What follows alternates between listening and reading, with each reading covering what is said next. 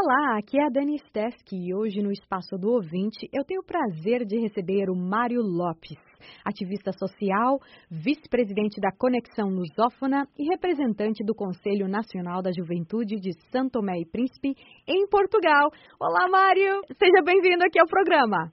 Ora viva, muito obrigado, muito obrigado, Daniela, uma vez mais aqui falando para os ouvintes e, claro, como um assíduo seguidor do programa, é sempre melhor voltar regressar e fazer aqui uma atualização sobre os trabalhos que têm sido desenvolvidos, tanto por mim quanto pelas organizações que eu represento. Olha, demorou, hein?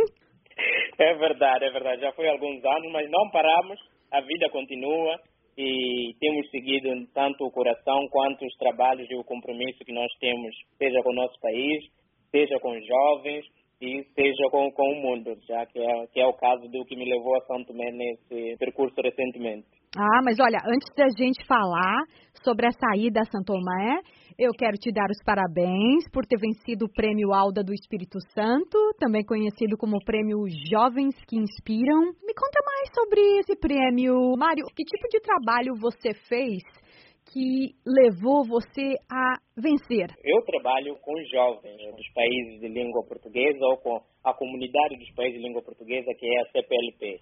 E este prêmio foi uma iniciativa da Associação MENO, que é a Associação das Mulheres são Tomense aqui em Portugal e, segundo eles, têm como objetivo incentivar os jovens de São Tomé e Príncipe ao empreendedorismo social.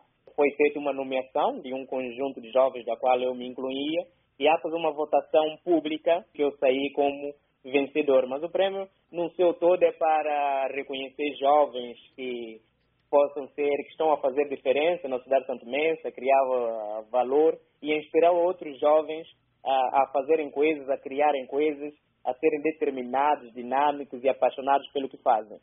Parece que nos bastidores, digamos assim, e, e no, em frente das organizações que eu trabalho, é o que eu tenho feito e, e, esse reconhecimento do público de todo um trabalho que eu desenvolvo, é claro que me deixou imensamente feliz por ter sido um dos vencedores desse, desse prêmio.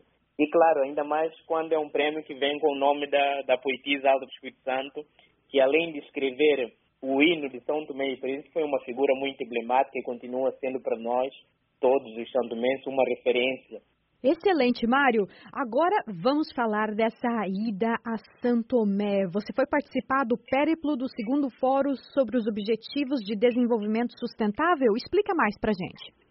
Sim, fui participar a, ao convite do, do Conselho Nacional da Juventude sobre o segundo Fórum de Desenvolvimento Sustentável, que nada mais é nós levarmos aos jovens o conhecimento dessa matéria, por que, os ODS são importantes, por que, que nós podemos, temos e temos que falar sobre os ODS e foi uma, uma abordagem que permitiu-nos percorrer todo o país, levando este conhecimento que, embora, embora o assunto esteja sendo já tratado desde 2015, antes, inclusive, quando falávamos dos ODMs e afins, mas ainda era um assunto um pouco desconhecido. Né? E nós do Conselho Nacional de Juventude, claro, ficamos felizes por levar esse conhecimento, inclusive para os jovens em áreas mais eh, desfavoráveis, em áreas onde muitas das vezes não chegam. Nós queremos levar essa mensagem cada vez mais aos nossos jovens, levar essa agenda, explicar por que, que é importante foi feita uma abordagem sobre o papel de cada cidadão, o papel de cada jovem no cumprimento dessa Agenda 2030, o papel das empresas e qual tem sido, claro, o papel do Estado no cumprimento dessa agenda. Então, levar essas três dinâmicas e explicar aos jovens, fazê-los entender a importância de nós estarmos todos virados e concentrados nesse, nesse cumprimento e dar o nosso contributo foi fundamental. Nós fizemos um balanço muito, muito positivo e mostrar, claro, que nós precisamos desenhar um futuro a pensar nas pessoas. Né?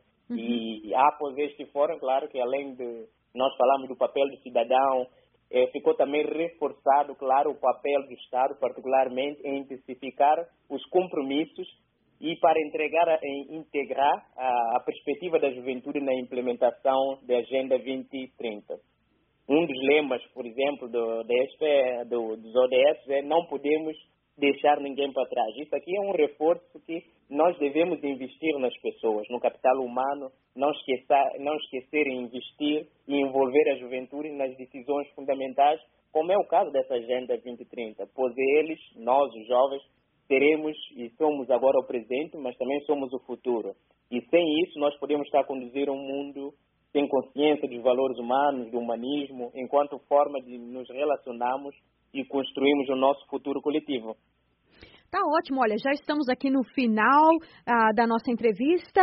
E agora, ah, Mário, eu sei que você é um jovem super ocupado, envolvido. Que planos você tem aí para a segunda parte do ano?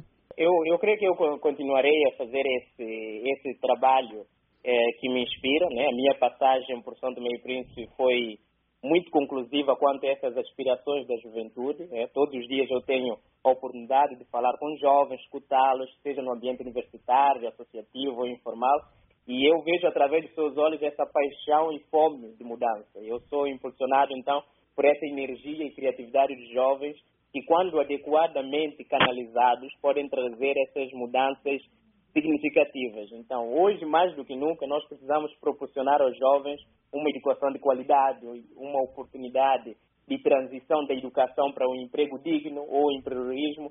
Continuarei nesse trabalho, fazendo um lobby, né, fazendo esse lobby, para que, na realidade, possa ser eh, promovida políticas e iniciativas que envolvam jovens desde a sua concepção, garantir o direito à participação significativa de jovens, homens e mulheres, e não assumir eh, e não resumir essas conclusões dessa iniciativa só em discursos, mas sim em atitude na efetivação dessas recomendações e escutar verdadeiramente os jovens, que vai além de nós dizermos estamos com jovens, vamos fazer, mas sim com medidas concretas para ajudar ainda mais os jovens que estão em situações de vulnerabilidade. Eu acho que o meu compromisso, é, aliás, vem na linha desse prêmio que fala sobre empreendedorismo social, que eu fui galardoado pela Associação Menon, é continuar esse compromisso de trabalhar de perto com jovens e poder, na verdade, auxiliar para que eles possam construir seus sonhos. Mário, temos muitos jovens que nos seguem nas redes sociais. Que mensagem você tem para eles, para aqueles que não estão em São Tomé, estão lá na Guiné-Bissau, em Moçambique? Que mensagem você tem para esses jovens? Queridos jovens da CPLP, do mundo, é nossa missão, é nosso dever deixar o mundo melhor do que conhecemos nos dias de hoje, independentemente de qual país você é, do que você esteja ou do que você faz, onde onde você está começando, há um aspecto do, do seu trabalho, do seu sonho que pode impactar o mundo para sempre. Então tudo começa com você.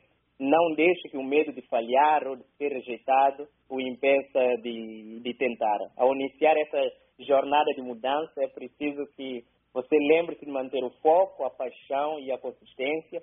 Deixe a integridade e a honestidade ser a sua bússola, a sua marca e seu tempo para brilhar virar. É essa mensagem que eu deixo para a nossa juventude, que é preciso caminharmos passo a passo e, e com fé, porque na verdade é, nós somos é, aqueles que tão ansiosamente aguardamos, então é preciso que nós devotemos toda a nossa energia, toda a nossa motivação para construirmos os nossos países, para construirmos o nosso continente e que haja, na verdade, esse desenvolvimento sustentável que tanto almejamos.